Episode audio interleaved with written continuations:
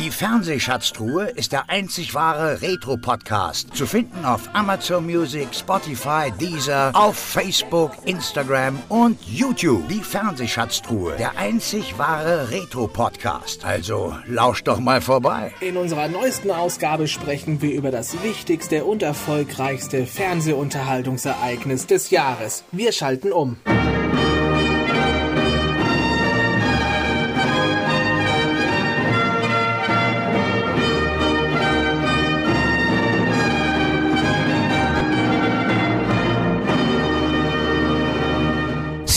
Die Fernsehverrücktesten, die ich je kennengelernt habe. Aber genau deshalb ist Ihr Podcast so geil. Einfach Weltspitzenklasse. Hier ist eine weitere Folge der Fernsehschatztruhe. Darauf habe ich gewartet. Und hier sind eure Gastgeber, der Batti Wer ist das? und Alexander Schindler. Das halte ich nicht aus. Hallo Frank, Hi Alex. wir sind in der Staffel 2. Es ist die Folge 9 insgesamt. Herzlich willkommen in der Fernsehschatztruhe. Und äh, erstmal verneige ich mich vor dir, Frank, denn äh, das Gespräch mit Holm Dresser, das hat ja äh, letztens Mal dann doch hohe Wellen geschlagen im positiven Sinne. Was? Ja, das kannst du sagen. Hätte keiner mit gerechnet, auch ich ehrlich gesagt nicht. So, und dieses Mal bin ich dran mit einem 1 zu 1 Gespräch. Und ähm, ja, was soll ich sagen? Ich dachte mir, ich gehe ein bisschen back to the roots. Und äh, habe mir eine Sendung ausgeguckt, die, ja, ich sag mal, Jahr für Jahr eines der wichtigsten Fernsehereignisse im Jahr sind. Es ist der erfolgreichste und bedeutendste Musikwettbewerb international äh, und äh, ver wird verfolgt Jahr für Jahr von Millionen von Zuschauern über den ganzen Globus. Ähm, heute geht es äh, in der Fernsehschatztruhe um den Eurovision Song Contest. Und ja, normalerweise kriegt ihr immer eine Zusammenfassung. Ich habe mir das aber aufgeschrieben, das ist so umfangreich, dass es viel zu lange dauern würde. Also kann man nur sagen, der Song Contest ähm, existiert seit 1956. Äh, es treten alle Länder an, die der Eurovision angeschlossen sind. Und am Ende entscheiden die Zuschauer zu Hause weit verteilt über den Globus, welches Lied das beste Lied des Abends war. Und der Rest ist Geschichte, den Rest hören wir uns gleich an. Und dazu habe ich mir einen ganz besonderen Gast eingeladen. Und zwar, ja, ich persönlich nenne ihn Mr. äh, Eurovision. Es ist ähm, ein guter Freund von mir, der seit vielen, vielen Jahren ähm, ja, Teil der Eurovisionsgeschichte eigentlich ist. War bei so vielen Delegationen dabei. Wir hören es uns dann gleich nochmal von ihm an, denn ich habe ihn besucht. Heute in der Fernsehschatztruhe treffe ich mich mit Markus Luhm. Wenn ihr Feedback oder Gästevorschläge habt, dann mailt uns doch einfach an. Mail at fernsehschatztruhe.de So, und da ist er jetzt. Markus Blum, hallo. Hallo, grüß dich. Heute eine Besonderheit. Ähm, wir sind nicht per Remote zugeschaltet, wie wir das in den letzten Folgen immer waren. Ich bin bei dir in der Wohnung. Ich bin eingeladen worden. Trotz aller Corona-Maßnahmen. Bist du eigentlich getestet? Ich bin schon dreimal getestet worden. Ich Ja. auch. Das ist also ein bisschen sicher unterwegs. Also ich bin negativ. Ja, also also, nicht ich- negativ ich auch. drauf, aber negativ getestet. Dann haben wir schon mal die erste, Gemeinsamkeit, äh, äh, die erste Gemeinsamkeit. Warum bin ich heute bei dir zu Besuch? Wir sprechen, wie eben eingangs schon erwähnt, über den Eurovision Song Contest. Und wenn man hier bei dir reinkommt, dann sieht man Bilder von ABBA. Man, äh, ich sehe eine riesige Plattensammlung. Ich sehe ein Poster vom ESC. Welches Jahr war das? 1991. 1991. Und was, was verbindet dich mit dem Eurovision Song Contest? Wa warum habe ich dich eingeladen? Bis, sagen mal, 94, 95, 1996. Bis 1996 war ich als Fotograf Ja. für verschiedene Agenturen. Am Anfang für den Bayerischen Rundfunk, aber es hatte dann gewechselt. Und dann? Äh, und dann ähm, kannte, mich, man, kannte man mich Mhm. ja schon. Also es waren ja nicht so viele damals und Du wirktest vertrauenswürdig. ich wurde vertrauenswürdig und ähm, was, was mir Das heute noch, dann- noch das- nicht unterfahren ist. dann spielt dann auch ein, ein gewisser Ralf Siegel, ähm, ähm, den jeder kennt, was äh, im Zusammenhang mit der Eurovision zu tun hat, eine große Rolle, weil äh, von 1994 bis 2017 Ich, ich habe es alles auf dem Zettel. Da, da, das, äh, da werden wir gleich noch ein bisschen eine Verfolgung machen mit Ralf Siegel. Lass Ähm, mich aber kurz zu ja. Ende reden, weil du ja gefragt hast, wie ich, Genau. äh, dann habe ich eben äh, freiberuflich für Ralf Siegel gearbeitet und seine Plattenfirma Jupiter Records. Ähm, und war dann noch mehr vertrauenswürdig und ich bin dann teilweise ähm, in den 90er Jahren teilweise der Coach gewesen für den, für den Radiokommentar. Damals gab es noch eine Radioübertragung, war also der, der die Interviews gemacht hat für den Bayerischen Rundfunk und ähm, später dann als Delegation, als Künstlerbetreuer für Ralf Siegel. Danach ähm, in den, in den äh, 2000er Jahren dann eben auch Head of Press.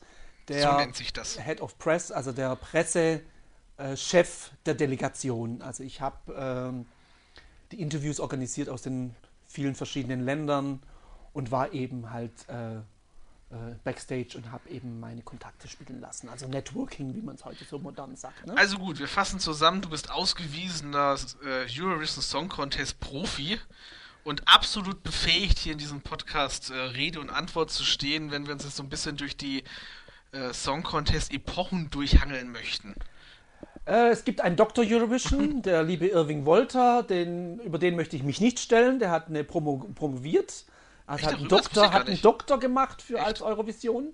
Da gibt es auch einen in Großbritannien, aber der liebe Irving Wolter, Dr. Irving Wolter, so viel Zeit muss sein, ist promovierter äh, Eurovisionsdoktor. Auch mal was gelernt wieder, ne? Ich bin, wie kannst du mich nennen? Ja, ähm, Fan, darf man ruhig sagen, aber war eben Profi kann sagen, das, was- und habe eben meinen Beruf Ja.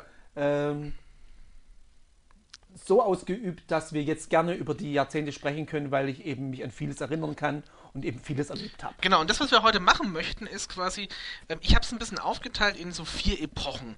So die Anfangszeit der 50er und 60er Jahre, wir sprechen ja gleich, wenn es losgeht darüber. Mhm. Ähm, die 70er, 80er Jahre, ähm, wo es so ein bisschen auf Die Hochzeit. Die Hochzeit, Absolut. genau. 60er, 70er und 80er kann Genau. man eigentlich sagen, äh, waren auch Hits unterwegs. Genau. Da, äh, da musstest du nicht gewinnen, da waren Welthits da. Die, die 90er bis 2000er und dann jetzt eben wie da, der Wandel dann in die heutige Zeit dann entstanden ist. Da gehen wir, aber ge gehen wir doch mal, machen wir eine Zeitreise zurück. Immer so das Grundsätzliche, erstmal, wa- was ich schon immer mich gefragt habe, schon als Kind, diese Zweisprachigkeit. Der Eurovision Song Contest, so kennt man den Namen heute, die äh, Leute, die Jahrgang 90 und neuer sind, die werden sich an, das, an den, ja, den, die Bezeichnung Grand Prix Eurovision de la Chanson kaum mehr erinnern. Warum eigentlich? Warum ist es zweisprachig immer gewesen? War halt so. Es, fangen wir mal ganz vorne an. Äh, die European Broadcasting Union, die 1956 eigentlich dazu ähm, mitorganisiert wurde, um die kriegszerstörten Länder und die kriegsverfeindeten Länder in Europa ähm, durch Fernsehen wieder zusammenzuführen. Durch Satellitentechnik wieder zusammenzuführen. Ähm, dazu ist eigentlich die EBU, wie sie heißt, gegründet worden. Sie sitzt neutral in der Schweiz, ähm, in Genf. Und in Genf spricht man Französisch. Ne?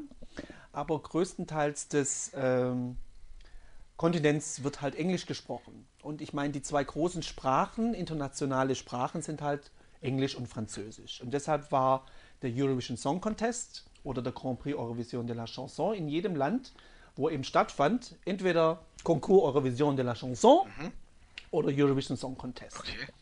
Ähm, 1956 wurde er in die Taufe gehoben.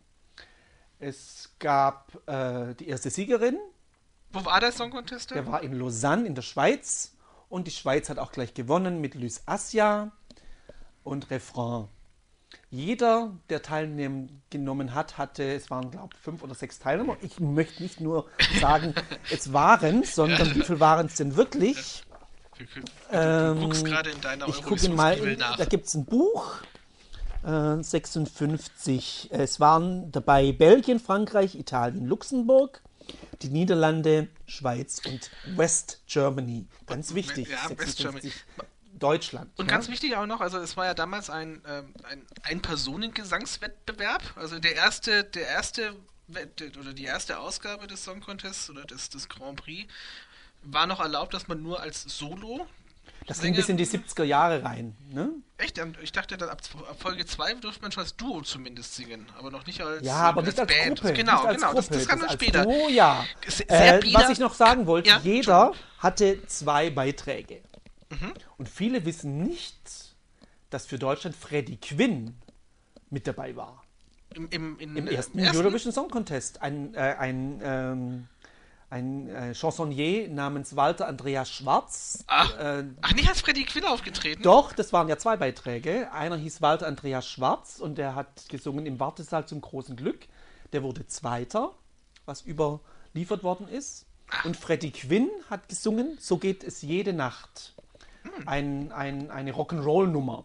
Äh, die Platzierung ist leider nicht bekannt, weil äh, die Unterlagen sind nicht mehr erhältlich. Von Da- 1956. Das ist aber gl- gleich schon mal das erste ähm, interessante Stichwort, weil mh, sehr, sehr schnell das Thema oder das Stich oder der, ja, das Thema Korruptionsvorwürfe aufkam bei der Bewertung der einzelnen Darbietungen. Wann war, kam war, das ja, auf? war ja nie, ja, gleich schon, ähm, zumindest habe ich das gelesen, nach dem ersten Song Contest oder beim ersten Song Contest, weil es ja noch ähm, noch alles so ein bisschen im Verborgenen bewertet worden ist. Heute sind wir mit dem Televoting-System sehr transparent und man, man kann alles nachlesen, nachgucken und so weiter. Damals Mhm. war das ja eine Jury und ähm, es, es wurde nicht öffentlich getagt. Also die, die haben das unter sich ausgemacht, da wurde ein Sieger erkoren. Ja, und deshalb gab es ab Folge 2 die Ein, ein, Wertung. ein Punktewertungssystem. Genau. Auch noch ich ein meine, anderes man muss, heute. man muss natürlich auch zugute halten, das war ein, ein, ein, ein äh, Testrun. Ja. Der erste wusste man nicht, was es wird. Dass es neben, neben Sanremo das längste Festival äh, der Welt wird, Ja. das seit 1956 jedes Jahr bis auf letztes Jahr stattfindet. Ja. Ähm, das ist die längste laufende Sendung der ARD. Einmal im Jahr. Richtig, ja. Was Stimmt. bin ich, war mal lang die lang, äh, längste, aber wenn Wobei die auch mal im, also ein- Jahr ausgesetzt haben und nur im NDR gezeigt worden sind, als Deutschland mal nicht angetreten ist, weil sie aus der äh, Vorentscheidung rausgeflogen sind. Aber äh, äh, nein, es wurde äh, nicht live äh, in, im NDR, live im NDR, aber es wurde zeitversetzt in der ARD gezeigt. Ach so, okay. Du machst mir nichts vor, mein Oh, Lieber. ich merke schon. Da Ich mach dir nichts Ja, vor, da so kann ich, kann ich dir Fallen stellen ohne Ende. Ich war dabei. Du warst dabei. Ähm, 50er Jahre, ähm, alles noch sehr bieder. Ähm, es war zwar ein Live-Orchester, Live-Gesang, ja, reiner Liederwettbewerb. Und ähm, man durfte nicht, man durfte nicht tanzen, es sei denn, man hieß die Kessler-Zwillinge. Die, Was ähm, heißt nicht tanzen? Man durfte natürlich Ja, aber- aber tanzen, nie- aber es war nicht aber tan- du hattest auch gar keinen Platz, An- an um der Stelle bewegen sich tanzen, zu machen. Und die Kesslers waren nur Tanz. Ähm, aber was nochmal wichtig ist, die Schweiz hat gewonnen Ja. und Deutschland wurde Zweiter. Und der zweite Eurovision Song Contest 1957, was viele nicht wissen, war in Frankfurt am Main. Echt, Das wusste ich wirklich nicht. Ja. ist, ich dachte immer 83 wäre der erste.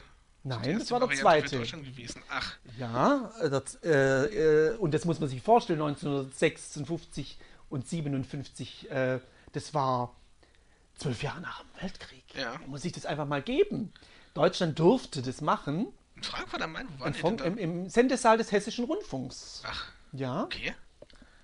äh, gibt's sogar, den gibt es sogar noch als Archivmaterial. 56 wurde nicht aufgezeichnet Ich für die Strichliste schon die dritte neue, die dritte Info, die ich jetzt äh, neu lerne. 57, 57 hat ein, gab's ein, hat ein, ein, ein Film, gibt es Filmmaterial vom ganzen Contest äh, aus Frankfurt. Ja? Das ist quasi der einzige, den man nicht auf YouTube dann finden kann, weil es keine Magnetaufzeichnung gibt.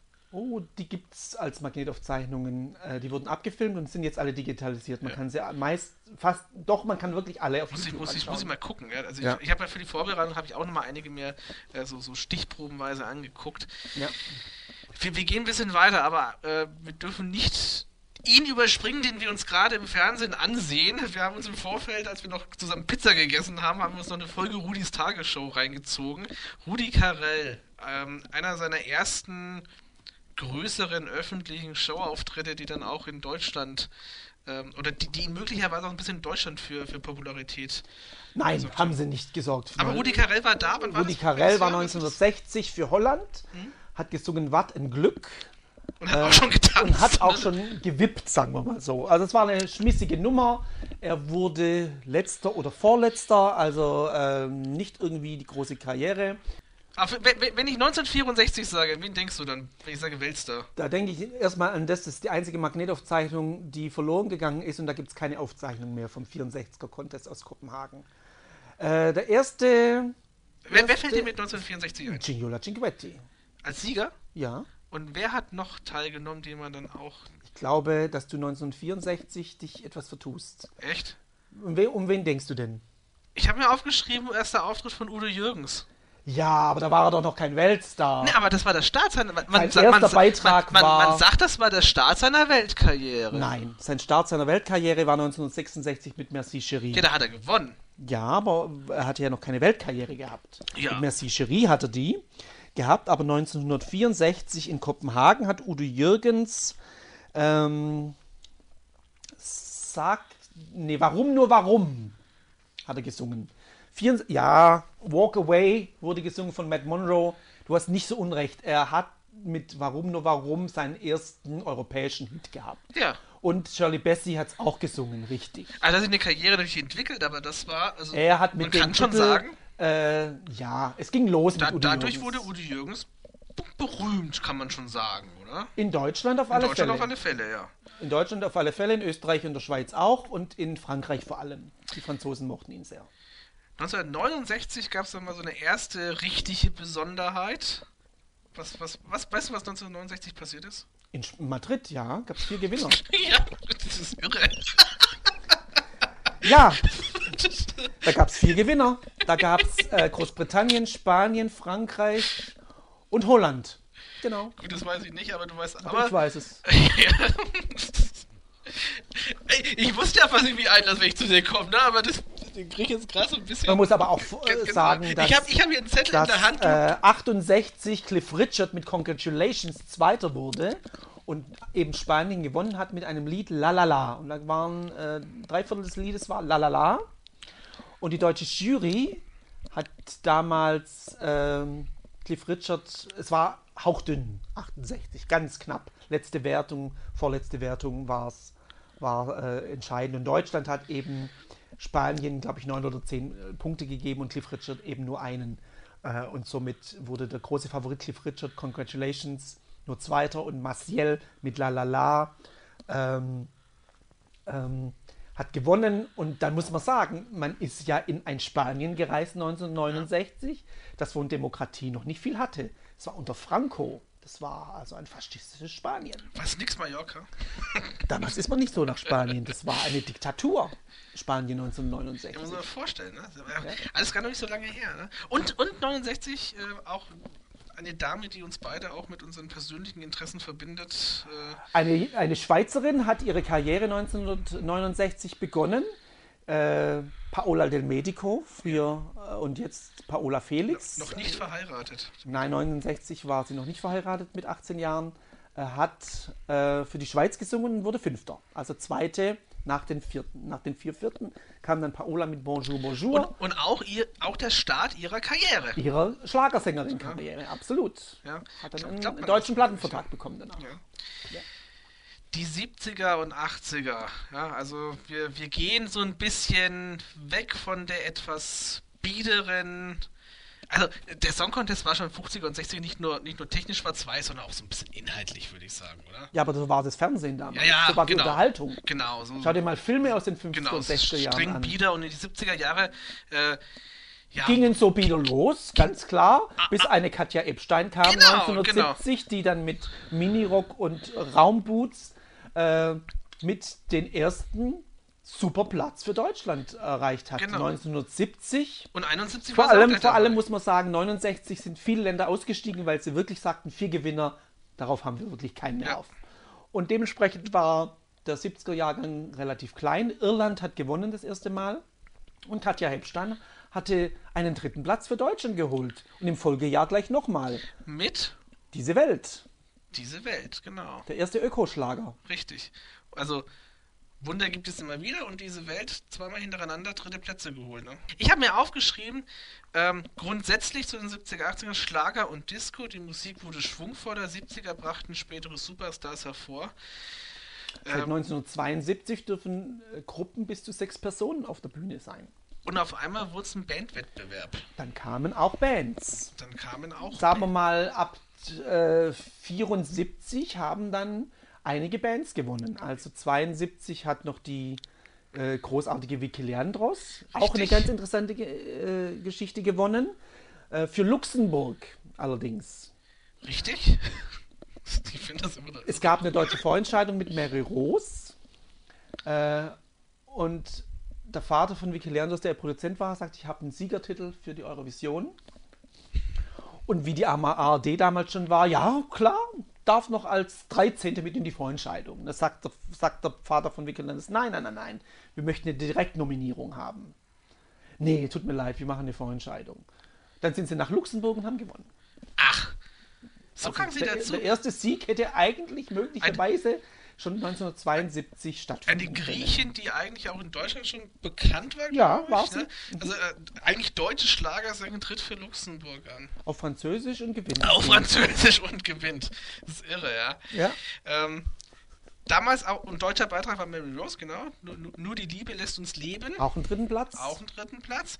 Und dann sind wir im Jahr 73 und da ging es dann schon so ein bisschen anders zu, aber nicht musikalisch oder inhaltlich showmäßig, sondern ähm, es hieß ja immer, heute heißt ja immer, der Eurovision Song Contest äh, muss frei von Politik und so weiter sein. Das ist völlig äh, unpolitisch. Er war so immer weiter. politisch. Er war immer politisch. Aber man kann sagen, 73 Aber war so ne? 73 gab es dann so ein, ein Klick. Ähm, viele denken ja, äh, du musst Mitglied bei der EBU sein und es muss europäisch sein. Ist nicht der Zumindest, Fall. ja, zumindest Mitglied der EBU, dachte ich immer. Aber du musst nicht europäisch Richtig, sein. genau. So, jetzt gibt es ja so Länder im, äh, in Asien, es ist schon Asien, die aber beim Fußball auch zu Europa gehören. Wie die Ja, Türkei weil- ja. beispielsweise. Ne? Ja. Oder Israel. Ja, je nachdem, welchen Verband. Oder Marokko. Ne? Genau. Und jetzt kommt Und jetzt kommt 73, kommt Israel. Der erste Beitrag Israels.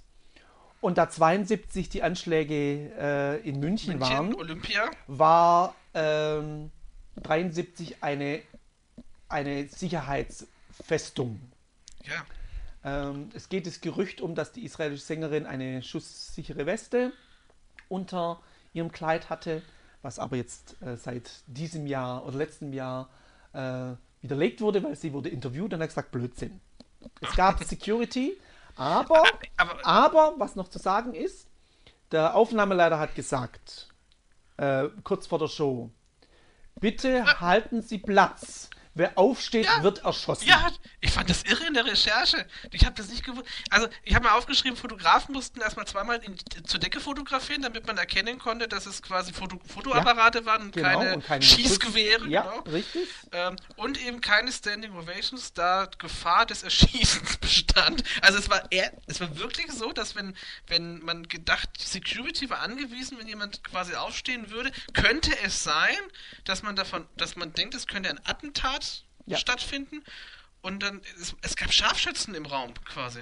Es war in. Luxemburg. Es war in Luxemburg und es war im Theater in Luxemburg. Das war ein kleiner Saal. Ja, trotzdem. Das ist, auch wenn es nur es 500 waren Leute sind im Publikum. Mossad-Agenten im Saal. Ja.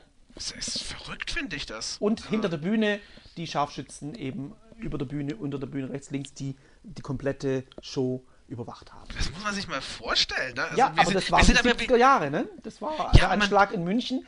Äh, Ja, man denkt immer, man wir sind so in der Neuzeit schon unterwegs, ne? Ja, aber Israel ist halt ein Land, das gefährdet war und ist. Und äh, heute sind die Security, äh, die, der letzte Eurovision Song Contest war in Israel und ich war dort. Mhm. Und du spürst halt nichts von der Sicherheit. Das ist so relaxed und cool. Und es ist nicht so öffentlich wie Also du, man spürt nichts von den Konflikten. Nein, von der, der Sicherheit, die sie machen äh, während, in, während der Show in der Ach so, Halle. okay. gut. Ja. Es, es, Oder- ist schon, es ist schon ein Sicherheitskonzept vorhanden quasi, aber, aber man, man, man, Ganz relaxed. Genau. Es, wir als, als, als Delegationen fühlen uns sicher. Ja. 1974 ähm, kam dann eine schwedische Band auf die Bühne. Das wohl dann- wichtigste Jahr für den Contest. Ja. Absolut, ja. Ähm, 74, äh, 73 hat Luxemburg zweimal gewonnen. Es war im britischen Seebad Brighton ähm, im April 1974 und in Schweden hat eine Popgruppe gewonnen namens ABBA mit Waterloo. Und das war der erste Song, der kein Chanson mehr war, der ein Popsong war, der um die Welt ging. Ähm, Warum hat es Und- warum hat's so lange gedauert, bis, bis man mal so einen Song brauchte? weil es immer, weil es immer eben ein Chansonwettbewerb war. Es waren Solokünstler Ja. und 72 fing es an, die Briten haben schon, haben schon mit, einer, mit einer Band den zweiten Platz gemacht. 73 wurde die Spanier Dritter mit einer Band oder mit einer Gruppe und 74 hat dann ABBA wirklich ähm, die Musikgewohnheiten Gewohnheiten der Jurys komplett für sich eingenommen. Ich meine, Waterloo, das ist ein, ein Evergreen, den man heute noch im Radio hört. Ja, natürlich. der auch. ist, der überlebt diesen Planeten. Wenn es. Partys gäbe momentan, dann hört man den auf fast jeder Feier, jeder Hochzeit und, und jedem runden Geburtstag. Das Waterloo mit ABBA dabei. hat aber mit Waterloo noch lange gebraucht, bis sie eine Weltkarriere hatten. Die hatten bis Mamma Mia, also zwei Jahre später, einen Flop nach dem anderen in Großbritannien. Und dann kam Mamma Mia 1976 und dann wurden sie groß. Und dann haben die Australier gehört und dann kam Dancing Queen. Dann sind, Das ist- die, dann, aber sind die, dann sind die Amerikaner mit aufgesprungen. Aber man Äh, glaubt ja immer, also nachdem ja auch ABBA gerade so ein Welthit dann wurde, aber wenn du sagst, das dauerte dann erstmal noch ein bisschen. Bis sie eine Weltkarriere hatten, bis 76, bis Dancing Queen rauskam. Ja. Aber, aber gerade Waterloo, der ist doch dann äh, Tag ein, Tag aus im Radio dann gelaufen. Ja, aber wenn die Folgesingle nichts das, also da gab's Also also in Deutschland und in Österreich, Schweiz, in Mitteleuropa waren sie erfolgreich. Also Waterloo war, war der Bringer, aber erstmal Aber dann danach. Großbritannien war halt wichtig, ne, um eine Weltkarriere zu starten. Und bis Mamma Mia war halt in, in Großbritannien nichts mehr. Ah, okay. Das ist, was viele vergessen. Ne? Nee, das wusste ich auch gar nicht. Das, ich dachte, wäre auch in. Die hatten den Großbritannien Mega-Hit mit Waterloo, klar. Und dann kam halt bis 76 erstmal nichts. Nein. 74 war auch der Beginn der Eurovisionskarriere von deinem Freund, Kollegen, Arbeitgeber. immer, Arbeitgeber. Ja, äh, Ralf Ralf Siegels Siegel. erster Beitrag für Luxemburg mit Irene Shear. Auch interessant. Warum für Luxemburg? Ralf Luxemburg- Siegel war ja da auch schon eigentlich ein bekannter Produzent Er und hatte äh, 74 Komponist. schon einige Hits gehabt. Ja, Rex Gildo und Chris Roberts. Da waren schon ein paar Hits unterwegs. Warum Luxemburg? Ähm, Trink mal nebenbei was. warum hat Luxemburg äh, immer nach dem Ausland geschielt, musst du fragen. Die haben immer Ausländer gehabt bis zum Schluss. Luxemburger hat keine Musikszene gehabt, haben sich Franzosen geholt, ähm, haben sich eine deutsche Griechin geholt, haben Irene Shear geholt. In Luxemburg war es so, ne, groß, Eng- Irene Shear war eine Engländerin, Genau. die Französisch singen musste. Auch nicht so einfach. Hat sich auch lange mit Deu- Deutschland getan. nein, nein, nein, das war's. Tut es sich heute Iron. Shear ist, ist, ist, ist eine nette Frau. Eine nette. Habe ich auch schon mal treffen dürfen. Schön.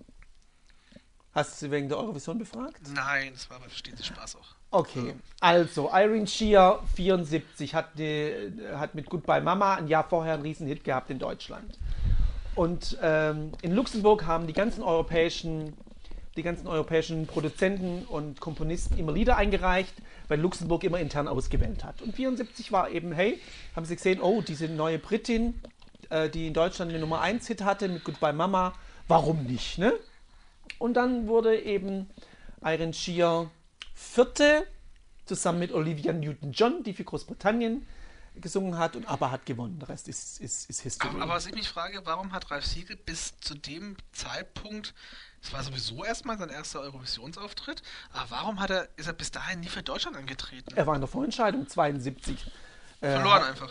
Hat aber nicht gewonnen. Ganz einfach. Ja, ja. Versucht teilzunehmen hat er schon. Klar. Okay. Cindy und Bert war auch dabei in dem Jahr. Cindy und Bert waren für Deutschland, äh, hatten riesen Hits, aber die Sommermelodie war eher latschig und die wurden äh, vorletzte oder letzte mit der Schweiz zusammen, vier Punkte, glaube ich. Ja. Sollte aber auch dann gerade für, für äh, Ralf Siegel dann auch so der, der Beginn einer, einer Er- steilen Ja. Eurovisionskarriere dann sein. Da kommen wir dann gleich noch dazu. 75 gab es dann das erst, also die Einführung des neuen Punktesystems. Ah, das habe ich vorhin vergessen zu sagen. Bis 75 war es ja so, dass immer zwei Jurymitglieder, einer musste, glaube ich, über 25, nee, äh, 50 Jahre, einer unter 25. Moment, ich hab's ja 74 aufgeschrieben. gab es auch nicht. Es war Einmal über so- 25 Nein, Jahre, nein. einer unter 25 Jahre. Zwei Das- Jurymitglieder pro Lass Land. uns mal das Punktesystem durchgehen. Bis 1970 ich prüfe waren das. zehn Juroren Richtig. Und jeder gibt einen Punkt. Genau.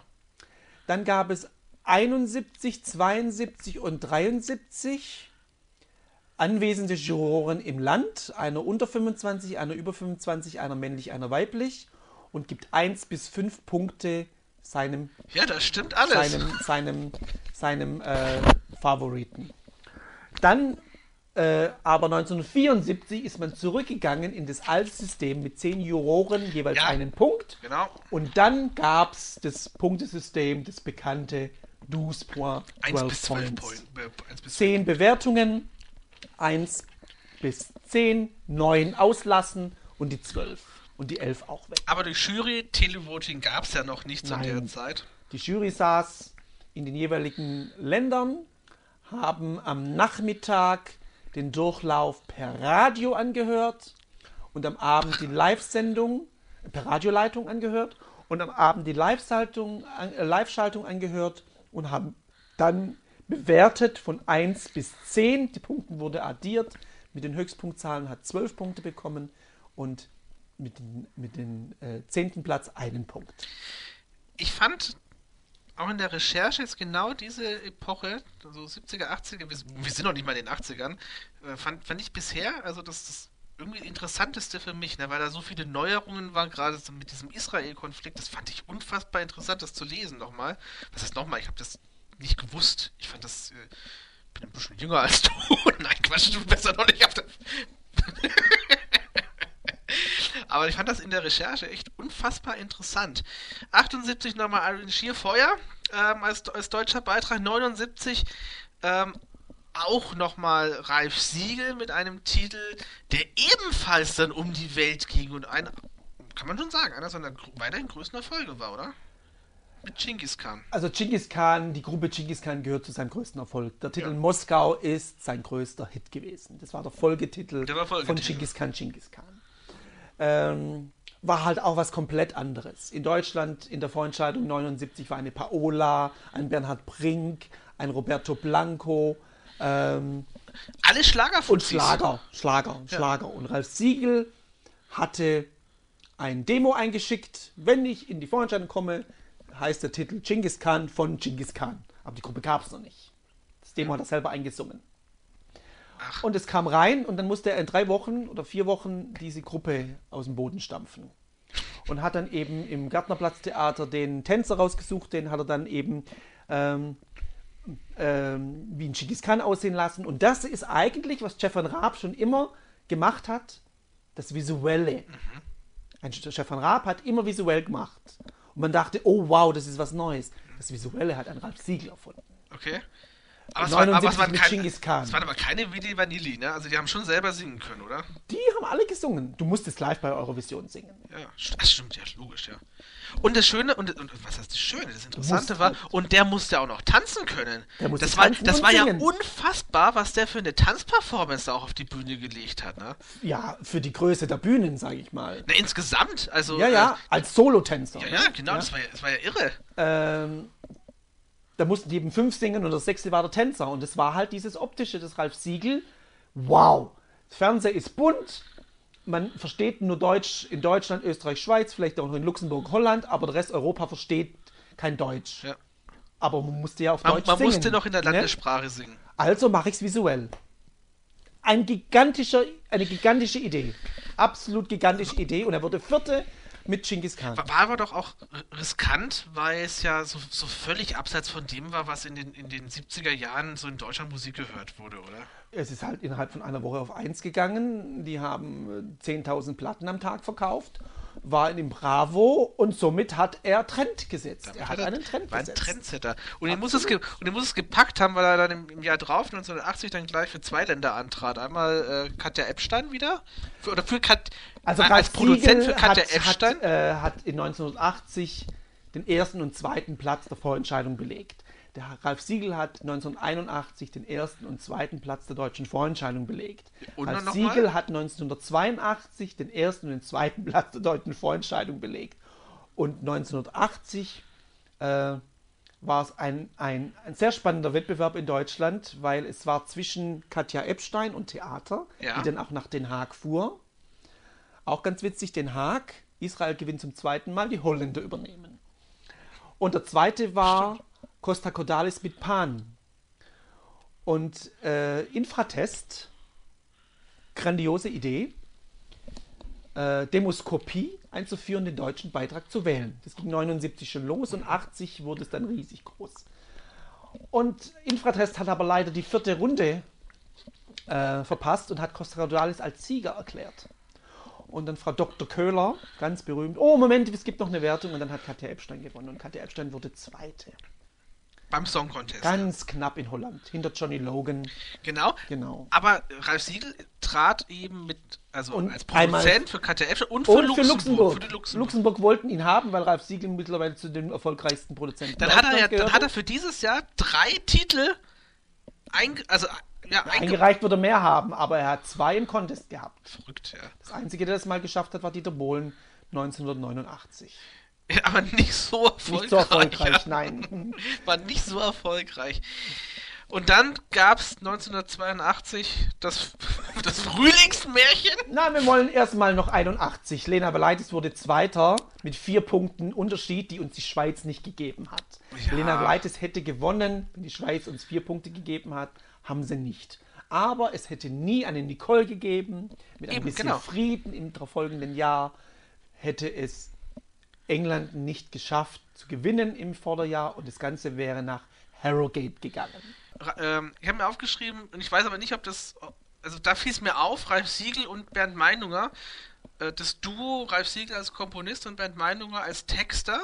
Seit 1979. Und, und dann immer wieder. Also die haben sich nur einmal, glaube ich, ein bisschen verirrt gegenseitig, aber äh, ansonsten so, so das. Äh, Ja, also Michael Kunze, Michael, Kunze hat äh, schon auch äh, Texte geschrieben für Ralf Siegel, aber Bernd Meinunger und Ralf Siegel war von 79 die großen deutschen Erfolge waren beide zuständig für, für, diesen, für die deutschen Beiträge, so, absolut. Nicole ein bisschen Frieden, da müssen wir ein kleines bisschen einsteigen. Also nach Okay. langen, langen, langen, langen Durststrecken, nicht Durststrecken, aber verpassten Siegen. Nennen wir es mal so, verpassten genau, Siegen. Genau, Zweiter, zweiter, zweiter. Genau. Ne? Vierter, Ähm, zweiter, zweiter, En zweiter. endlich der Sieg für Deutschland und dann eben das, das Ticket, ähm, dass der Song Contest dann eben auch in Deutschland dann wieder stattfindet.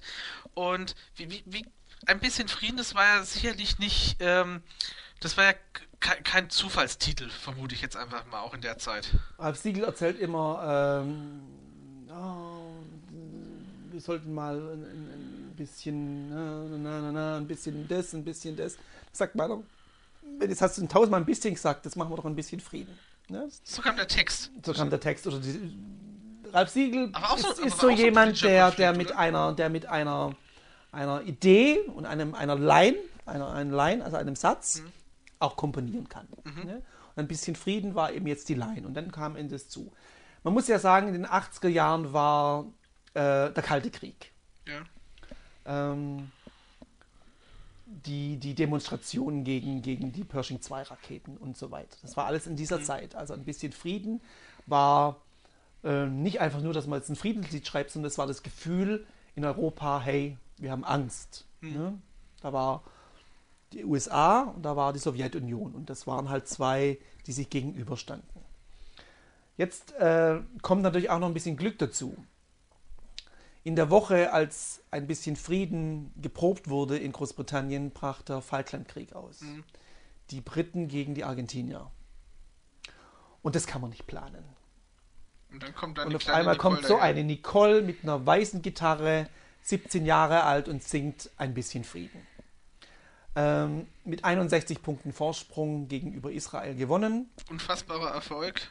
Ein europäischer, Welt, na, weltweiter nicht, aber in ganz Europa ähm, Nummer 1. Top of the Pops, britische äh, Chartsendung Nummer 1. Hat äh, Paul McCartney und Stevie Wonder von 1 runtergekickt. Was interessant ist, weil es ja, ich sag mal, für britische Verhältnisse mit, mit der Harfe im Hintergrund schon eine flaue Nummer Schon, ist, ne? schon, schon, ja, aber das war, hey, die waren im Krieg, die Briten. Ja, schon. Und die Leute wollen, wollen keinen Krieg. Das ist- Volk will keinen Krieg. Es war haben. quasi die Friedenshymne. Und da kommt ein deutsches Mädchen an, die einfach ein bisschen Frieden singt. Hey, a little loving, a little giving, a little peace. Und das hat halt Europa. Mal, mir Ja. hier die Haare auf. Und ähm, das ist halt leider nach wie vor aktuell. Das ist jetzt 1982 und wir haben fast 2022 und das Lied kann man immer noch singen. Aber warum sagt man dann immer noch, dass der Song Contest nicht politisch sein soll? Es war ja immer politisch, wenn man es mal so nimmt. Er war immer politisch, natürlich war er immer politisch, aber politische Meinungen darf man nicht äußern. Wenn du ein, ein Kontinent hast, Aber das ist doch eindeutig politische Meinung, gerade in ein bisschen Kontext. Frieden, ein bisschen Träumen dass die Menschen nicht so oft weinen, das ist, kein, das ist keine Frieden, das ist eine Friedensbotschaft. Das ist eine Idee, aber das ist keine politische, äh, keine politische Meinung. ist- Nicole hat keine politische Meinung kundgegeben. Da gibt es Okay. andere Lieder und andere Länder in den letzten Jahren, die politische Propaganda gemacht haben. Was man Nicole wirklich nicht vorwerfen kann, ist politische Propaganda. Okay. Erste Mal nach langer Zeit in München im der äh, Sedelmeier, Rudi, Sedelmeier Rudi Sedelmeier Halle. Hat der britische Kommentator sehr schön ausgesprochen. Rudy Sedelmeier. Halle. Und ähm, orche orchestriert, also äh, Orchesterleiter Dieter Reit. Und die erste. Produktion in Stereo. Äh, Ah, das wusste ich auch nicht. Echt? Ja. Stereo? Und ich, ich wusste das nicht. Ich wusste, ich habe das auch mal vor, vor 20, 10, 12 Jahren, habe ich das erste Mal den, äh, die, die Wiederholung vom Song Contest in München gesehen. Und ganz kurz zum, zu Dieter Reit, den, den wir auch kennen aus, aus, Ja. unseren, aus, unseren, aus unserem gemeinsamen Ja. Interesse von Verstehen Sie. Leider, die, leider, leider letztes Leider Jahr gestorben. Ganz toller Ja, Typ. Ähm, Großartiger Musiker. wir, wir, ich persönlich war auch mit ihm immer im Kontakt und auch noch vier, habe ich, hab ich das erzählt, vier Wochen bevor er gestorben ist, haben wir noch geschrieben miteinander, ne? Ganz kann, kann ich später zeigen. Ähm, und toll, ähm, das Opening, was auch offensichtlich vom britischen Kommentator honoriert wurde, ähm, es hörte sich so unfassbar nach, nach Dieter Reiter, dachte ich mir, das ist, also das hört sich, also das könnte auch er gemacht haben. Dann sehe ich es, er, er war es, ne? Und es, es war eigentlich eine grandiose Show durch Dieter Reit, aber der Rest der Darbietung war irgendwie lächerlich, fand ich. Nein, lächerlich war es nicht. Nennen wir es mal so. Also das Also, Bühnenbild das, war das hässlich. Bühnenbild war anders geplant. Es kam über die Kameras nicht rüber. Das Wie war es denn? Geplant? Man muss sich das so das vorstellen, es war so, war aus ähm, So Osram-Lampen, ja, so Quadrat, also es waren lauter so Gitter, Quad Quadrate. die mit, mit Leuchtschrift ja. waren, aber es war zu dunkel. Es war einfach nicht genug Licht für die damaligen Kameras. Ne? Und deshalb sieht es ein bisschen piefig aus. Zum 83er Contest. Ja. Es war eine Produktion des Bayerischen Rundfunks Ja. und es war das erste Mal, dass eine Fernsehproduktion in Europa zwölf Fernsehkameras hatte. Und da gab es die Techniker vom WDR und vom Bayerischen Rundfunk und die haben es geschafft, zwei Ü-Werken mit fünf Kameras zusammenzuschalten. Und das war eine technische Wahnsinnsleistung. Und dann Ich habe ja heute schon zwölf Kameras an meinem Haus. ja, aber 83. es gab noch kein Stereofernsehen, aber man hat Stereo produziert von Sennheiser, diese typischen 80er Jahre Mikros gab es Ja. da, wenn sich viele erinnern, die es auch in der ZDF-Parade gab. Und man hat gesagt, wir strahlen den synchron im Radio aus und im Radio hattest du Stereo. Also konnte der Zuhörer, der kein Stereo-Fernsehen hatte, den Radio einschalten und hatte Stereo. Und ich habe äh, mit Dieter Reit und der Aufnahmeleiterin, nee, der Regieassistentin, Entschuldigung, mal gesprochen. Und die sagten, es kamen so viele äh, positives Feedback der Delegation, was für ein Wahnsinnsorchester wir haben, das so richtig und so, so äh, feinfühlig spielt, wie der Dirigent auch dirigiert und äh, wie toll der Ton ist. Das war die herausragende Leistung und deshalb durften die Kollegen vom Bayerischen Rundfunk die zwei Jahre äh, darauf folgende den Ton für die Eurovision machen. Ja auch, auch was. Auch so ein kleiner Insider. Schon- schon- also in Luxemburg und äh, in Schweden wurden die gleichen Sennheiser-Mikrofone, was ja auch ein deutsches äh, Produkt ist, wurden dort eingesetzt. Was eigentlich grandios ist, ne? Marlene Scharell moderierte das Ganze seinerzeit in drei, durchgehend in drei Sprachen, in der Retrospektive unfassbar nervig. Weil sie ja, wirklich äh, weil der. Deutsche versteht halt Französisch und Englisch leider nicht so sehr und dann hat man, also es gibt ja, es war ja eigentlich, äh, Marlene Scharell war eigentlich die letzte, die eigentlich äh, geplant war als Moderatorin. Es war eine Petra Schürmann geplant. Die hat sich das Französische Unvergessen. und äh, eine tolle Frau. Äh, Petra Schürmann war geplant, die aber Französisch gesagt hatte, hey, da ist sie nicht hundertprozentig fit. Eine Caroline Reiber war geplant, die aber Englisch und Französisch wohl auch nicht so. Tut sich ja schon mit dem Hochdeutsch schwer. Ja, aber Karin Reiber war eine Institution Hat die Vorentscheide immer moderiert. moderiert. Und dann gab man, Mensch, haben wir eigentlich jemand Internationales aus Deutschland? Hm. Okay, wie gibt es da Marlene Charell, die hat im Pariser Lidio getanzt, die kann Englisch fließend, die kann Deutsch und Französisch auch ein bisschen, weil sie aus Paris, weil sie in Paris lebt. Und ähm, die hat dann auch Dieter Reit, weil er mit, Dieter, mit er schon gearbeitet hat, ihr dann auch vorgeschlagen und dann war es eben Marlene Charell. Nur, die liebe Marlene Charell hat sich halt verhaspelt und verhaspelt und verhaspelt, weil sie 20 Karten pro Ansage Tja. hatte. Autocue gab es noch keine und hat dann zum Schluss für Norwegen irgendwelche Namen erfunden, die dann vom Schweden waren, weil sie es vorher noch im Hirn hatte. Also der Herr Skorgan. Ja, genau, haben wir aufgeschrieben. Äh, da- und da liefen unfassbar viel, viele Fehler. Es war halt wirklich schwierig für die, liebe gute Marlene. Ähm, Punktewertung, auch jeden Punkt in Deutsch, in Französisch, in Englisch. Ja, unfassbar nervig. Und es war halt äh, eine Sendung, die sich gezogen hat. Ne? Ja. Und äh, die Deutschen waren stolz. Die ARD hat Ruhm, Ruhm bekommen von, den, von der EBU und, den, den, und selbst von der BBC haben gesagt, es war eine technisch eine, eine, eine fantastische Leistung, aber es war halt ähm, äh, am Fernsehen nur durchschnittlich, sagen wir mal. Ne? Durch das Bühnenbild, das eben nicht so rüberkam, Ja. wie es gewünscht wurde. Ja, als ich mir das angeguckt habe, dachte ich mir irgendwie, da hatte ich das irgendwie mir anders vorgestellt gehabt. Ich kenne Leute, die waren im Saal und im Saal sah das grandios aus, diese vielen Leuchten. Wow! Und dann haben sie es am Fernsehen gesehen und dachten, oh oh. Mhm. Ne? Und so ging es ja allen. Luxemburg hat wieder gewonnen, Und mal wieder. mal wieder, und dann ging es wieder nach Luxemburg im nächsten Jahr. Aber auch, das meinte ich, auch wieder ein besonderer Song Contest. Luxemburg, Moderation, auch heute noch bekannte Desiree Nosbusch. Ja, die von Frank Elstner entdeckt wurde. Frank Elstner Frank entdeckt. Elstner war auch teilweise Produzent des Contests 84, weil er ja für RTL damals in Luxemburg Genau. gearbeitet hatte. Und der Song Contest wurde ausgerichtet von RTL.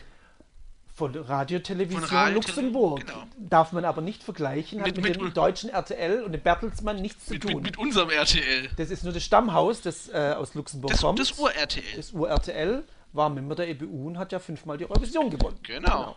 Und damals war Desiree der... Nosbusch 18 Jahre erst, ne? Und weißt du, wer den luxemburgischen Kommentar 84 gesprochen hat? Nee. Karlchen. äh, äh, hier, ähm, Schimpf. Björn Helgen- Schimpf als, Björn Karl, Helgen als Karlchen. Ja. In Deutsch dann. In Deutsch, ja. Björn Das deutsche Schimpf. Programm für RTL war ja RTL Plus. Plus. Und das gab es in Ludwigshafen und in verschiedenen äh, Ja, nur so, Test, so, so eine Handvoll. und haben aber 84 schon die Eurovision. ah, was aber der ARD natürlich gestunken hat. Äh, weil das deutsche Programm von RTL war in Deutschland auch. Ja, ja, äh, genau. So, so, Und seitdem hat RTL 85 und 86 haben sie es noch und seitdem durften das hat sie er es uns gar nicht. Hey, hey, hier Schimpf, ne? Das hätten wir. Na, vielleicht erzählt das er noch. Als Karlchen. Als als. Karlchen. Das wusste ich nicht. Schon wieder eine neue, also eine neue Information. Wir müssen ein bisschen anziehen. 85 und 87 auch wieder äh, Siegel, Meinunger. Ähm, 85 für Luxemburg, 87 für Ich- Deutschland. Lass die Sonne in dein Herz. ja, genau ich, Wind. bin, genau, ich bin bei Wind, äh, die, die auch zweimal angetreten sind. Wind haben dreimal angetreten, aber der Später dann erste, als sie zweite wurden, äh, war der Titel von Hanne Haller geschrieben. Der, äh, Ach ja, richtig, nur Textband Meinunger, aber noch nicht. Ähm, Text war auch nicht Band Meinung, es war Hanne Haller hat Musik und Text geschrieben. Echt? Ja. Dann müssen wir mal meinen Wikipedia-Eintrag äh, korrigieren. Kannst gerne auf der Single schauen äh, und auf äh, Eurovision. Das Ah, ist okay. definitiv. Aber äh, 87, dass die Sonne in dein Herz Zweiter. wieder Siegel und Meinunger. Meinunger. genau, Zweiter, genau, geworden. Und 88 auch, ähm, auch ein Name, der, den man heute auch noch kennt, Céline Ja. Dion. Celine Dion für die Schweiz. Für, für die Schweiz als Kanadierin in Französisch. ja. Da hat die Schweiz schon mit ihrer Dreisprachigkeit Vorteile, oder? Die Schweiz kann Französisch, Italienisch, Deutsch und. Nochmal wegen der äh, Landessprachenregel, und meine ich äh, jetzt. in der Ne? Landessprachenregelung und äh, singt aber dieses Jahr wieder Französisch, was ich sehr, sehr gut finde. Celine Dion war in Kanada bereits erfolgreich als Kinderstar. Und ihr später Ehemann und damaliger Manager wollte sie eben nach äh, Europa bringen. Sie hat ein paar Singles in Frankreich veröffentlicht, hat aber kein Wort Englisch gesprochen. Und erst äh, im Jahr drauf hatte sie ihren Titel Where Does My Heartbeat Now als Pausenact oder als Interv äh, Opening Act gesungen und hat dann eben diesen internationalen Vertrag mit CBS, heute Sony, bekommen und dann sind sie nach Amerika. äh, My Heart Will Go On, Beauty and the Beast, der Rest ist, ist, ist Geschichte. Ne? Ja. Aber sie hat damals 1989 ein Konzert in Zürich geben wollen und es wurde abgesagt, weil zu wenig Karten verkauft worden sind. Jawohl. Ich, äh, My Heart Will Go On war zehn Jahre später, 98, glaube ich, wenn ich mich richtig erinnere, zum Titanic-Film. Ja, aber davor war sie natürlich schon mit äh, Beauty and the Beast, so Mitte der 90er Jahre. Ja, aber, aber ich sag mal so richtig, so ein Turbo war dann. Sie hatte dem- ihren internationalen Plattenvertrag in Amerika bekannt Mitte der 90er Jahre. Genau, es, es, es, mal es so. musste dann doch nochmal zehn Jahre ins Land gehen, ne? Ja, und sie hatte aber schon davor zehn Jahre gemacht. Also sie hat hart gearbeitet und hat es dann aber auch wirklich geschafft. Will aber heute nichts mehr groß mit dem Contest zu tun haben. 88 habe ich mir noch aufgeschrieben, dass äh, es insgesamt auch äh, produktionstechnisch moderner wurde. Große Vidi-Walls, die dann langsam mal Einzug Die hielten. erste Vidi-Wall überhaupt. Genau. Ähm, 3D. Ähm, 3D-Grafiken, also die, die Punktetafel nicht mehr als äh, halb, halbmechanische Klack, klack, klack, klack. Mit, mit, mit Klappkarten quasi sondern dran, sondern 88 war eine Computeranimation. Dann äh, war das Bühnenbild sehr modern gehalten mit, mit Neonlicht damals noch. Ähm, es war nur der Frontsänger oder die Frontgruppe im äh, Licht. Die Backing-Vocals waren mehr oder weniger schwarz Mhm. dahinter. Es war sehr futuristischer Eurovisions-Contest. Ähm, was, dann, 80er, ne? was dann Ende der 80er Jahre sehr, sehr gut wurde, ja. Ja, also dann, dann wurde es auch so ein richtiges, äh, es, es ging von der Theaterbühne so ein bisschen weg in Richtung Showbühne eigentlich. Fernseh, ne? Fernseh, Fernseh-Event. Ab jetzt ähm, sind wir eigentlich so ein bisschen auch in, in der Epoche, die 90er und 2000er, wo der Song Contest sich entwickelt hat, zu einer Fernsehinstitution wurde, allerdings in Deutschland so ein bisschen halbherzig behandelt worden ist. Also sagen wir mal so, ähm, in den Anfang 90er Jahren bis, na, jetzt haben wir 91, 92, dann 93 die Münchner Freiheit, 94 äh, so eine Mädchen-Girly-Band, äh, 95 Mikado, Schlager. Dorcas Kiefer. Dockers Kiefer, ganz wichtig. Ähm, es war, es war äh, schon poppiger Schlager, aber es war halt Schlager. Was Es die Schweden Schlager. auch immer machen. Jedes schwedische Lied in den 80er, 90er Jahren hat sich irgendwie mit ABBA äh, vergleichen können, von dem Sound her. Aber es wurden dann halt auch ähm, Irland, muss man hervorheben. Irland gewinnt dreimal hintereinander Da, in den da, 90er da, kommt, da kommen wir dann gleich noch dazu. 96 war noch so ein, beson ein in, für uns negativ besonderes Jahr. Wir hatten es vorhin schon mal so ein bisschen angesprochen. es wurden mehr und mehr Länder. Genau. Und die EBU wusste nicht, was sie tun soll. Dann hat sie einen 4-4-Contest gemacht. Man hat die Videos eingereicht und eine Jury aus dem Land hat dann dementsprechend äh, die 25, möglicherweise waren es auch mehr oder weniger, gewählt, bis auf den Es war aber Vorjahressieger. keine Show, sondern es wurde intern gemacht. Das wurde intern von den Radio, von den Fernsehstationen gemacht. Äh, eben ein, ein, ein Pre-Contest gemacht. Und da ist Deutschland halt rausgefallen. Mit Leon, Planet of Blue von Halle Haller, der ein bisschen anders war. Äh, aber das war der Zeit, wo, wo keltnische Songs gewonnen haben. Ne? Äh, Irland mit I'm the Voice ist eine typische keltnische Nummer. Davor 95 hat eine relativ keltnische Nummer mit einer Geige gewonnen. Dann Rock'n'Roll Kids. Das Jahr, eine den wir den letzten Platz hatten, 95. ja, von Malta einen Punkt erhalten, genau. Den Gnadenpunkt. Also es war einfach ähm, Musik, die man sonst nicht gehört hatte, waren dann in der Eurovision und das ging dann halt in Deutschland die Quoten halt auch komplett nach unten und äh, es war das Interesse in Mitteleuropa nicht mehr da. Österreich ist ausgestiegen, äh, irgendwann auch mal, ähm, weil es war nicht mehr das, was man Geld ausgeben wollte und teilnehmen wollte. Ne? Was dann aber schwierig war. Und ähm, dann 2003 hat dann endlich mal wieder was gewonnen, wo ich sage, wow. Ne? Ja, kommen, kommen wir wir gleich drauf, Genau, kommen, kommen wir gleich drauf. Ähm, Nochmal, 1996 wurde dann der Song Contest erstmals nicht in der, also im ersten Programm ausgestrahlt, sondern im dritten Programm des Norddeutschen Rundfunks und in der ARD. Hast du mir vorhin erzählt im Vorgespräch, habe ich auch nicht gewusst, äh, zeitversetzt, eben weil wir ausgeschieden sind. 97, Darf ich noch kurz sagen, Ja. es war das einzige Jahr, in dem Deutschland nicht mitgemacht hat am Finale. ge ge genau, weil die nicht mitgemacht haben, aber da gab es eine große Aufregung und da wurden dann, glaube ich, so diese die Big Four, wie es immer so schon Heute heißt, Big Five, damals Big Five. Four, äh, weil dem norwegischen Fernsehen, äh, also äh, 96 war Deutschland nur passiv, Ja. weil sie es ausgestrahlt haben, Genau. aber nicht aktiv, also sie mussten es sich mitfinanzieren.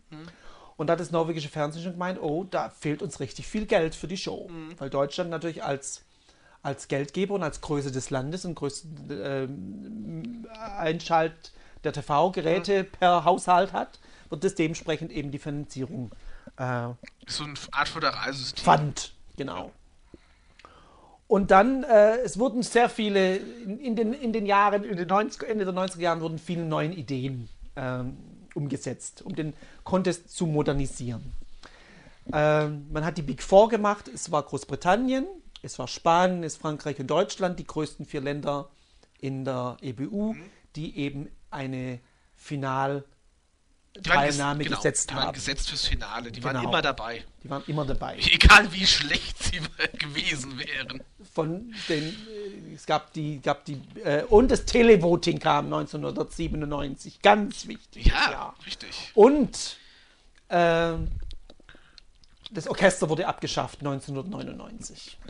97. Nein, Äh, ja, du hast recht, ähm, aber es war kein Orchesterzwang mehr 97. der es war schon 1989 nicht. Ja, aber echt? Ja, der war schon 1979 nicht. Ein Zwang, das Orchester zu nehmen, gab es nie. Es wurde nur eben gebeten, das Orchester stand da. Und damals war die Musik eben im Orchester. Ja, Orchester war- Italien 1979 gab es keine Orchester. Also, Äh, ein, ein Cliff Richard hat 1973 äh, so gut wie, äh, oder war sogar voll, Play, war sogar Playback. Aber hatte äh, teilweise Playback drin. Die Rhythmus-Playback war schon erlaubt. Aber von 97 an, äh, von 99 an, Entschuldigung, war das Orchester weg. nicht mehr genau, da. Es 98 war war nur das noch, letzte. Es war nur, das letzte Mal Orchester war 98, 99 war kein Orchester mehr. Kurz Genau. noch zum deutschen Beitrag 97, Bianca Schomburg. Ähm, einmal gehört, nichts mehr gewesen danach. Na, na, na. Ist, ist es richtig? Bin ich, also ich habe das noch in Erinnerung. Bianca Schomburg hat, äh, äh, erinnere ich mich noch dran, dass die in der in der deutschen Soundmix-Show gewonnen, Gewonnen. hat. Was, Ja. was ja so ein Imitatorenwettbewerb zuerst Hat war. sie Celine ne? Dion imitiert, ja? Ge- Genau. Und ähm, hat, hat, dann, hat dann da gewonnen. Es war eine Sendung auf RTL Ja. mit Linda de Mol moderiert. Ja. Und kurz darauf habe ich sie dann eben gesehen beim, beim Vorentscheid, den damals Jens Riva, glaube ich, moderiert hat. Schau mal, jetzt kommt mein, jetzt kommt meine deine Jetzt Zeit, kommt meine ja, Zeit, genau, in Jens- Lübeck. Jens, Jens Riva moderiert Ja. hat. Und dann aber komplett anders in, also, wie hieß der Titel? Moment, ich hab's, ich, ich Zeit. wusste Zeit, genau. Aber auch so eine, Das war eine Gershwin-Nummer, aber es, es, es, also ich hätte mir gewünscht, diese Nummer mit Orchester noch zu spielen, Ja. 97. Aber Auch es war worden. auch schon nicht mehr gemacht worden und es war halt einfach dramatisch. Ähm, Die Deutschen wurden Vorletzter, Drittletzter, Zweitletzter, äh, Ja, Fünftletzter, also es war alles nichts mehr. Und Ne? auch der erste und auch der, der, erste richtige ja, Negativhammer für, für das bisher dann eigentlich so erfolgreiche Duo Siegel Meinunger, ne? Das war so die, die, die erste. Ja, da gab es den ersten Riss, den sie Die reingehauen waren haben, nicht ne? immer in den, in den Top Ten.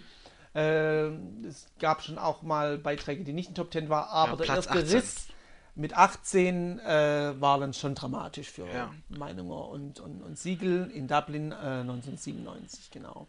Und dann kam halt Gildo Horn. Dann kam halt einer, der hat gesagt, ich mach's besser als Siegel. Ne? Es kam Gildo Horn mit Komponist und Produzent Alf Igel. Und ähm, ein denkwürdiges Jahr und ich erinnere mich auch noch an die Berichterstattung. Vielleicht, also 98 ist eigentlich für, für mich gar nicht so lang her, aber es, es gibt Menschen, die haben da noch gar nicht gelebt, die sich den Song Contest anschauen. Deswegen müssen wir mal kurz erklären, ne? 98 war ich in Birmingham. Und es war, ich war für den Bayerischen Rundfunk da. Ja, Und ich bin bestochen worden. Die Leute wollten mich bestechen. Ja, man sollte aber erstmal erzählen, wie es dazu kam überhaupt. Also erstmal, wer ist Gildo Horn? Das Kennen wir den heute nicht mehr. Doch, ich glaube, Gildo Horn kennt man noch. Gildo Horn kennt man noch. Aber äh, als, als schillernde Figur. Als Schlagerliebhaber. Als, als Schlagerliebhaber, aber schillernde Figur aufgrund seines Auftritts. Aufgrund seines Auftretens einfach. Ja, Äh. die, die wallenden Haare, dann seine Kostüme, die in, wie in den 70er Genau. Jahren. Er huldigt den deutschen Schlager der 70er Ja, Jahre, glaub ich, genau. Aber unfassbar sympathischer Typ. Ganz auch, auch Kerle, äh, genau. toller Sänger, toller Musiker. Genau. Ähm, pa passt, aber ähm, war, war so, hat, hat in das Bild eigentlich nicht reingepasst zunächst mal. Nein. So, und dann kam Stefan Raab daher und reichte als Alf Igel, als Pseudonym Alf Igel, als Seitenhieb zu Ralf Siegel, den, den Titel Gildo hat euch lieb ein. Damals ja noch, musste man dann noch in der Landessprache singen. Ja. Ne? Und, so, und, und, und sorgte für Aufruhr. Da gab es noch kein TV Total.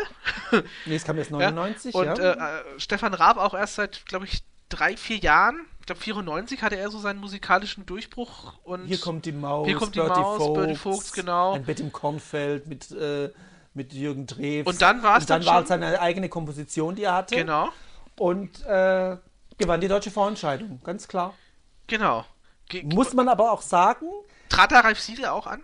ja. Traten da ein Alf Igel und ein Ralf Siegel im Vorentscheid an? Ja, aber da muss man sagen, da hat die Bild-Zeitung natürlich diesen Gildehorn gepusht ohne Ende. Die haben aber, da gab es aber auch diesen Titel hier, da, darf, darf, äh, äh, kann, kann dieser Mann Deutschland wirklich Darf dieser vertreten? Mann Deutschland da, vertreten? Genau, genau. Titelblatt. 80% sagen, äh, nee, 50, äh, 60% sagen nein, dann hat er schon mit 40% gewonnen. Und so war es dann auch. ne? Und äh, nochmal zu Gildo Horn, also 1998, das war Deutschland, war der Wahnsinn. Da wollten sich alle akkreditieren lassen.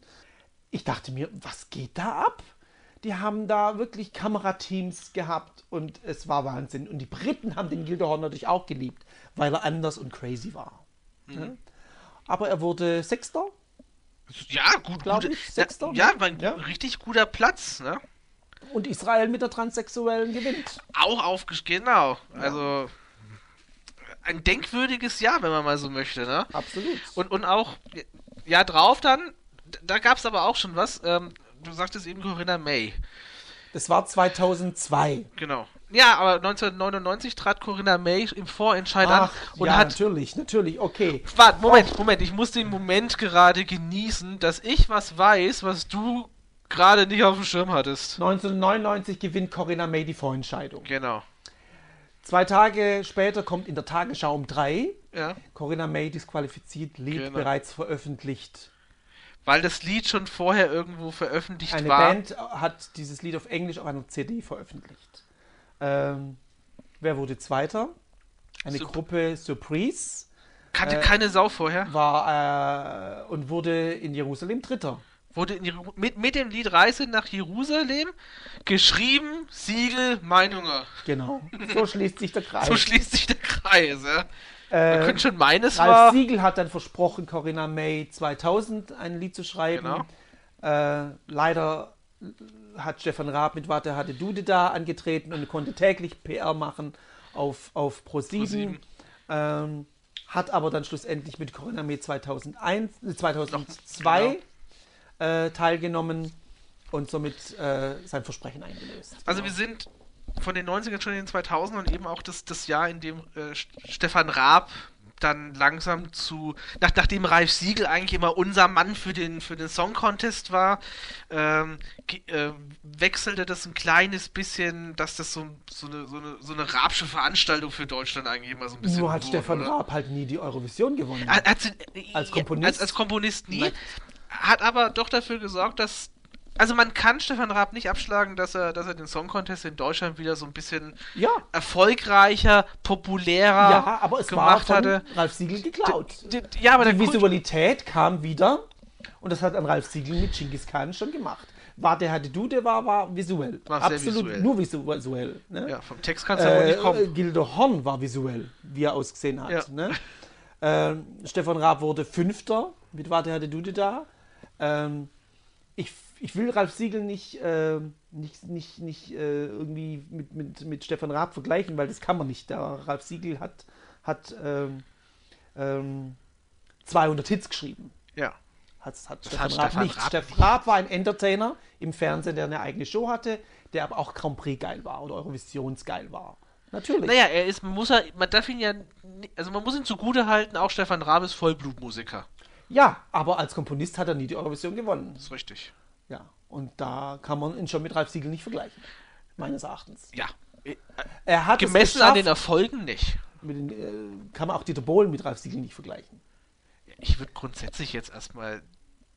Ralf Siegel ist nur schwer mit jemandem vergleichbar, finde ich. Was in den letzten 50 Jahren in der deutschen Musikbranche angeht, gibt es noch ein paar. Aber das wollen wir nicht. Äh, Ralf Siegel gehört zu den Großen, Ja. ganz klar.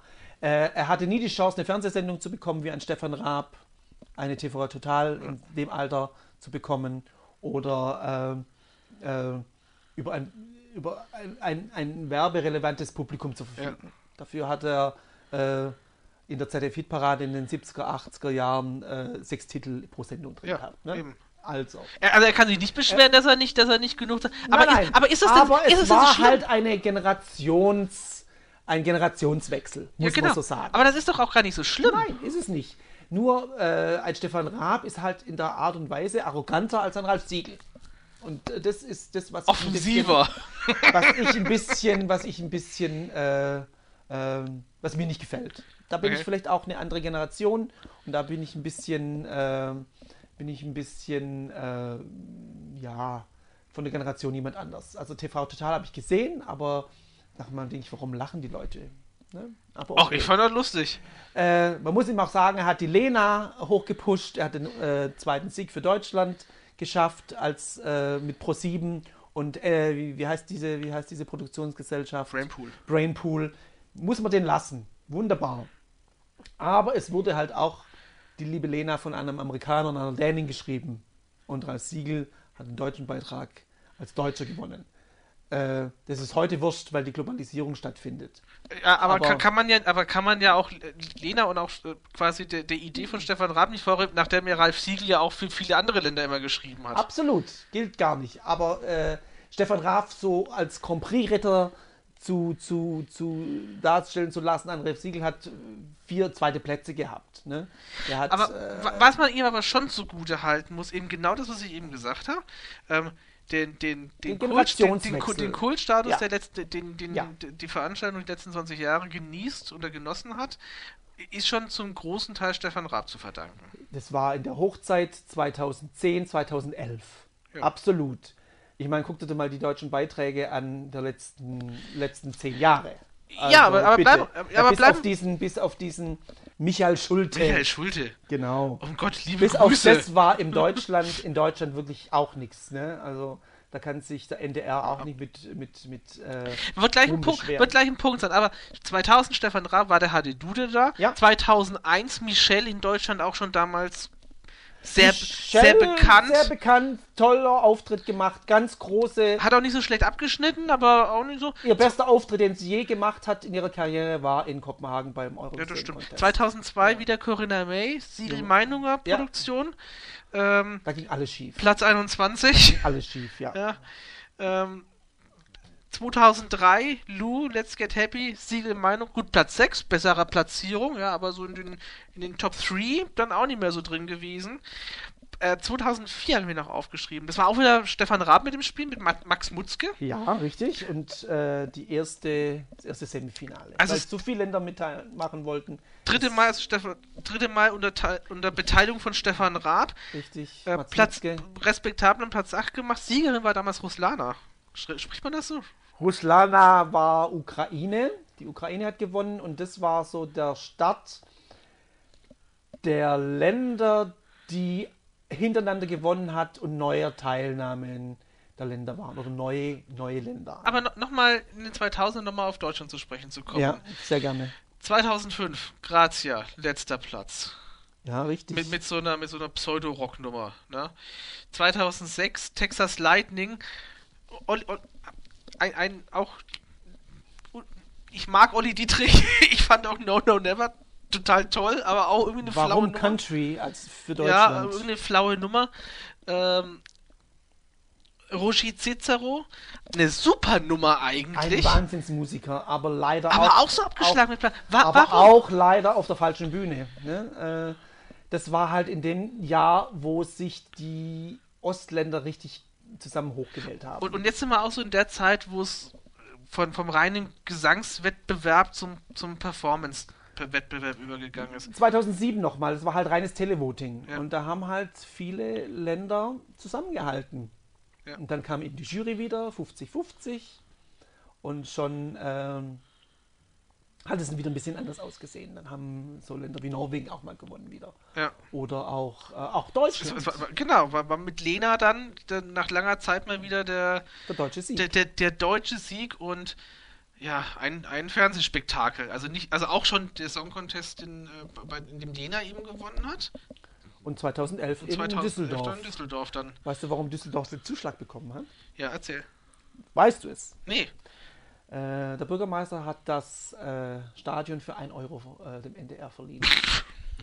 Sprich, die Kosten waren 1 Euro. Und dann hat Berlin keinen Zuschlag bekommen, hat München oder Hamburg keinen Zuschlag bekommen. Also wenn du die Miete für das, für das Stadion und die Überdachung für 1 Euro bekommst, für die Nein. Ich dachte immer, da, da passen doch mehr Leute rein, dachte ich immer, hieß es. deshalb Düsseldorf. Weil da mehr Leute reinpassen. Soll, sollte, war ja auch damals in der, einer der größten Song Contest Veranstaltungen. Also so viele Leute, glaube ich, waren noch, noch nie Nein. irgendwie. 2009 Publikum. im Olympijski-Stadion in Moskau. Ah ja, stimmt, genau. Auch Einführung dieser riesigen LED-Wände, unfassbar aufwendiges Bühnenbild, weiß ich noch. Ähm, Zwei Drittel aller LEDs wurden Ja. in Moskau verbaut. Ja, war, war irre auch. War ein Wahnsinn. War auch für mich irgendwie eine total tolle, ein total tolles Erlebnis, Moskau zu sehen.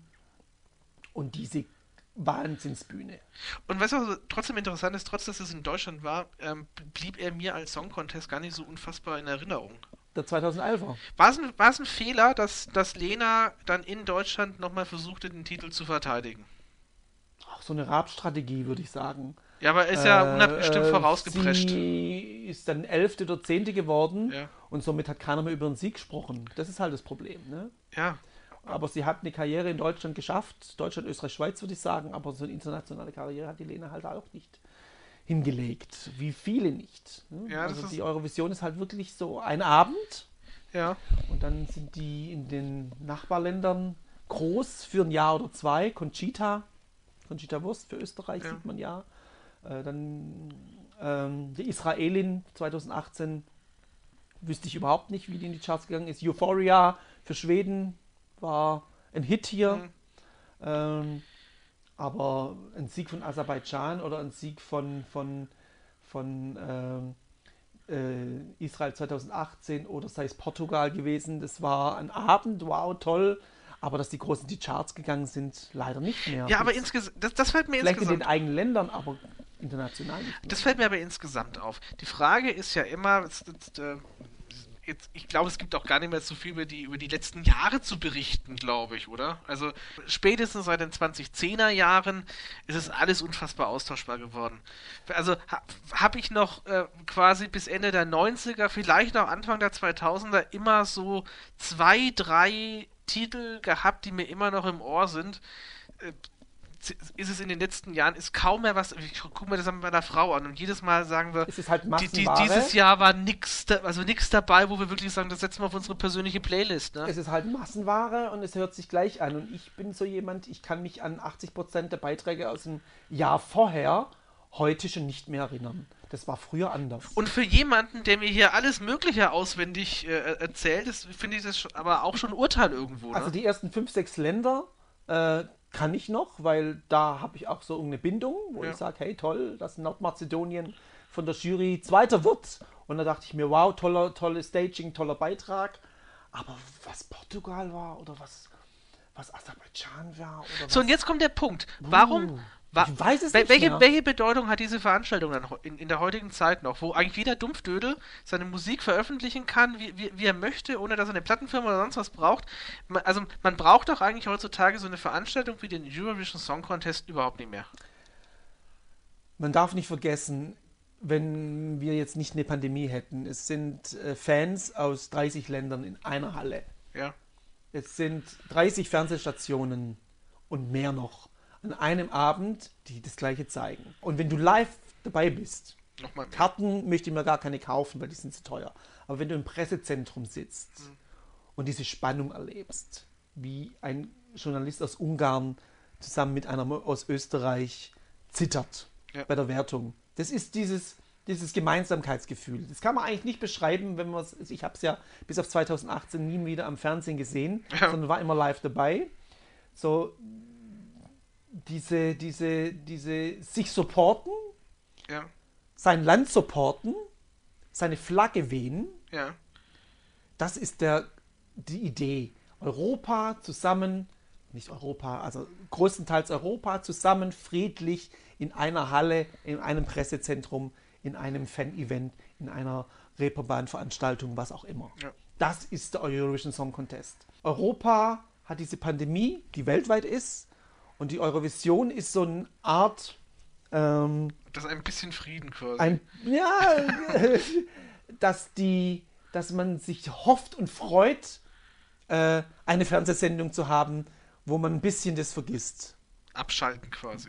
Man schaltet ein, um Ja, abzuschalten. genau. Und ähm, wir haben He- äh, Jendrik für Deutschland, der einfach äh, eine positive Nummer hat mit I don't feel hate. Ne? Ja. Äh, und ich bin gespannt, äh, was da für Beiträge noch kommen werden. Äh, Ob es da Depressionen gibt und sagen, hey, oh, Pandemie, schlimm, oh, große, große Stimme, große, große Ballade oder hey, lasst uns einfach an diesem Abend fröhlich zusammen sein. Was die Eurovision braucht dieses Jahr ist einen Gewinner. Ja. Das ist das Wichtigste. Wer, wer könnte es denn sein dieses Jahr? Deine Wetten waren immer recht gut. Schweiz, Italien, Frankreich. Das merken wir uns. Gibt kaum, wir sind unfassbar über der Zeit. Es gibt kein schöneres Schlusswort, also außer die Tipps Wir hätten, das. wir hätten das in zwei Teile machen sollen, glaube ich. Das wäre eine Idee gewesen. Das haben wir Nein, Podcast, Podcast ist, äh, hat keine Grenzen. Ein Podcast hat nie Grenzen. Okay, okay, ich habe noch nie ein Podcast-Interview gemacht. Ich habe nicht viele Interviews gemacht in meinem Leben. Das sind organisiert. Markus, vielen Dank für deine Zeit. Und ich habe auch, ich habe, ich denke, ich dachte ja immer auch, dass wir so, so recherchiert haben. Ich habe echt nochmal Neues gelernt. Ich fand das sehr, sehr unterhaltsam und Ach, sehr, wir sehr informativ. könnten noch, noch zwei Stunden unterhalten und dann könnte ich noch ein bisschen tiefer gehen. Ich glaube, dass sie auch sehr tief war. Ich hoffe nicht, dass es zu wusch, wusch, wusch, rechts, links, vorne, hinten war, sondern dass äh, genug Informationen das Ganze noch ein bisschen äh, äh, Struktur hatte. Man sagt Ähm, mir nach, dass ich den journalistischen Part unseres Podcasts immer mache. Ich glaube, die, die, die Aufgabe haben wir heute gemeinsam erfüllt. Im Mai schaut euch die Eurovision an. Viel Spaß. Italien, Frankreich oder Schweiz gewinnt nach meinen Ideen. Könnt euch gerne auf YouTube mal die Beiträge anschauen. Gucken wir mal. Markus, vielen Dank. Danke dir auch. Alles Gute für euch. Ciao, ciao. So, genug gequatscht für heute. Das war sehr beeindruckend. Aber keine Sorge, sie kommen wieder. Stark! Das ist ja wundervoll. Die nächste Folge der Fernsehschatztruhe, dem Nostalgie-Podcast. Demnächst hier.